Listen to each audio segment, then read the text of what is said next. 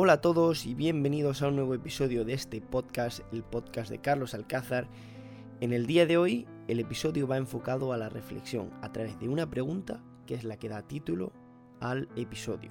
Y esta pregunta es, ¿qué haría la persona en la que te quieres convertir?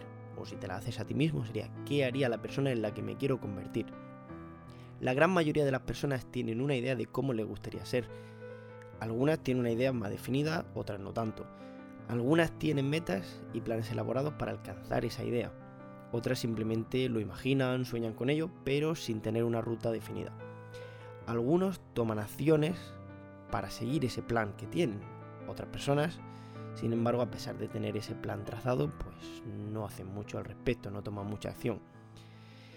Así que como vemos, hay diferentes tipos de personas, con diferentes ambiciones e ideas sobre lo que quieren hacer con su vida y qué quieren llegar a ser. Antes de hablar sobre esa pregunta de la que hemos hablado, debemos observar los tipos de personas que acabo de mencionar. ¿Cuál piensas que tendrá unos estándares mayores y que se acercará más a sus objetivos? Pues obviamente será la persona que haya trazado un plan y por supuesto los diferentes pasos que debe seguir para llegar hasta el final de ese plan.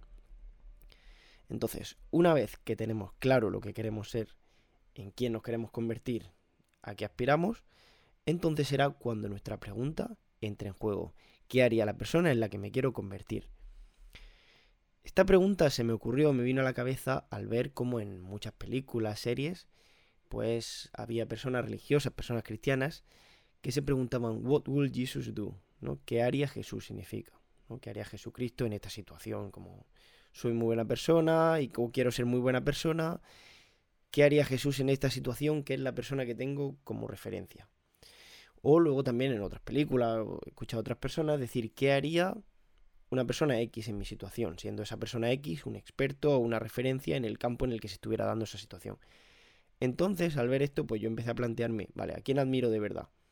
Obviamente hay mucha gente que admiro en muchos aspectos de la vida, pero normalmente cada persona que admiro suele ser en uno solo.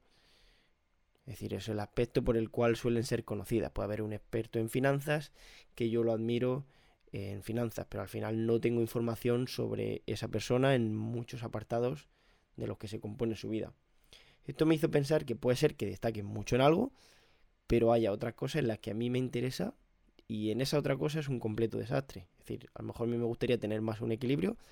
Esa persona es un muy buen ejemplo en un apartado, pero no en otro. Y por lo tanto a lo mejor esa persona como tal no me sirve tanto como ejemplo. Vamos a poner un ejemplo, puede haber una persona que sea muy exitosa en su negocio, pero por el otro lado sus hijos no le hablan desde hace 10 años. O puede haber una persona con un gran control emocional, pero que apenas llegue a final de mes, que se quede sin dinero. O una persona con una familia que le quiere mucho, pero que tiene obesidad y para la que caminar más de 10 minutos seguidos se convierte en una agonía. Entonces comencé a preguntarme, ¿qué persona es exitosa en todos los aspectos de la vida en los que a mí me gustaría ser exitoso. Claro, yo no sé todas las personas en todos los aspectos de su vida. ¿Cómo voy a saber qué persona es exitosa en todo lo que yo quiero ser exitoso? Entonces, esto pues me llevó a la respuesta de la persona en la que me quiero convertir. Esa sería una persona que es exitosa en todos los aspectos en lo que yo quiero ser exitoso. Obviamente esta persona no existe más allá de mi propia imaginación. En tu caso, la persona que tú te quieres convertir no existe más allá de tu propia imaginación pero esa visión es la que podemos usar para darle el recorrido a la vida que de verdad me gustaría o te gustaría a ti con tu propia vida. Al igual que yo, tú también puedes usar esta persona, que de momento es imaginaria, pero que tenemos la certeza de que un día no lo será. Es decir, un día esa persona será algo real. Y para impulsarte y usar como ejemplo que te ayude a tomar todas las decisiones que sabes que debes tomar. Esta pregunta nos puede servir de guía y dar el enfoque necesario para elegir la opción correcta en la multitud de tomas de decisiones que debemos llevar a cabo cada día. Un ejemplo podría ser al llegar cansado del trabajo a casa. Lo fácil y lo que el cuerpo te pide es sentarte a ver Netflix comiendo patatas fritas, ¿no? Será aquí entonces cuando la pregunta entre en juego. Ante esta situación, diríamos, ¿qué haría la persona en la que me quiero convertir? Muy probablemente cogería su mochila y se iría a entrenar a pesar de estar cansado o cocinaría una cena nutritiva, o se sentaría a leer un libro. En la mayoría de los casos, dejamos que nuestro cerebro, cansado de todo el día, tome el control de la situación y diga, vale, has trabajado muy duro hoy, te mereces un descanso. Y bueno, en algunos casos, pues puede ser que no le falte razón. Pero la cosa es, ¿crees que tomando esa decisión estás más cerca o más lejos de la persona que quieres ser? Sabes que la respuesta es que probablemente estés más lejos. Así que si te puedes poner las excusas que quieras para tratar de justificarlo, pero si te haces esta pregunta, sabes que si tomas la decisión de sentarte en el sofá y comer comida basura mientras ves la tele, solo te estás engañando a ti mismo.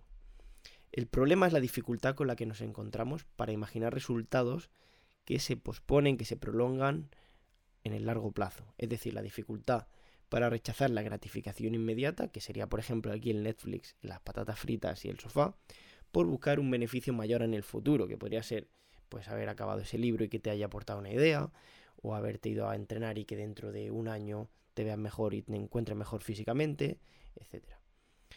Por ejemplo, si le ofreciera a una persona la opción de ganar 100.000 euros al año o de ganar 20.000 euros al año por trabajar 40 horas a la semana durante ese año, como digo, en el sector inmobiliario, ¿cuál preferirías? Pues obvio que la de 100.000 euros, ¿no? Porque vas a ganar con el mismo tiempo en el mismo sector durante un año, ¿por qué vas a preferir ganar 20.000 en vez de 100.000? Pues obviamente elige la de 100.000.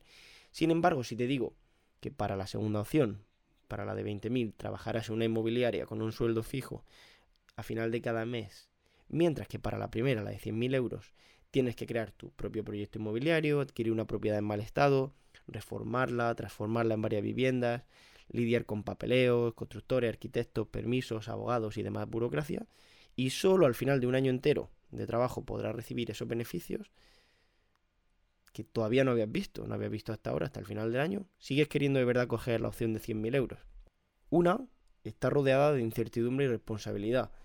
La otra es más predecible, más segura, por así decirlo, entre comillas.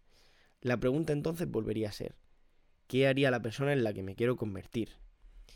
Al igual que podemos hacernos esta pregunta en nuestras decisiones en el día a día, también podemos adquirir el hábito de hacerlo al terminar el día y preguntarnos, ¿he hecho hoy lo que haría la persona en la que me quiero convertir?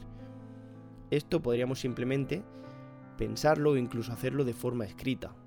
Si eres capaz de hacerte esta pregunta durante varios días con una respuesta positiva, vas por el buen camino.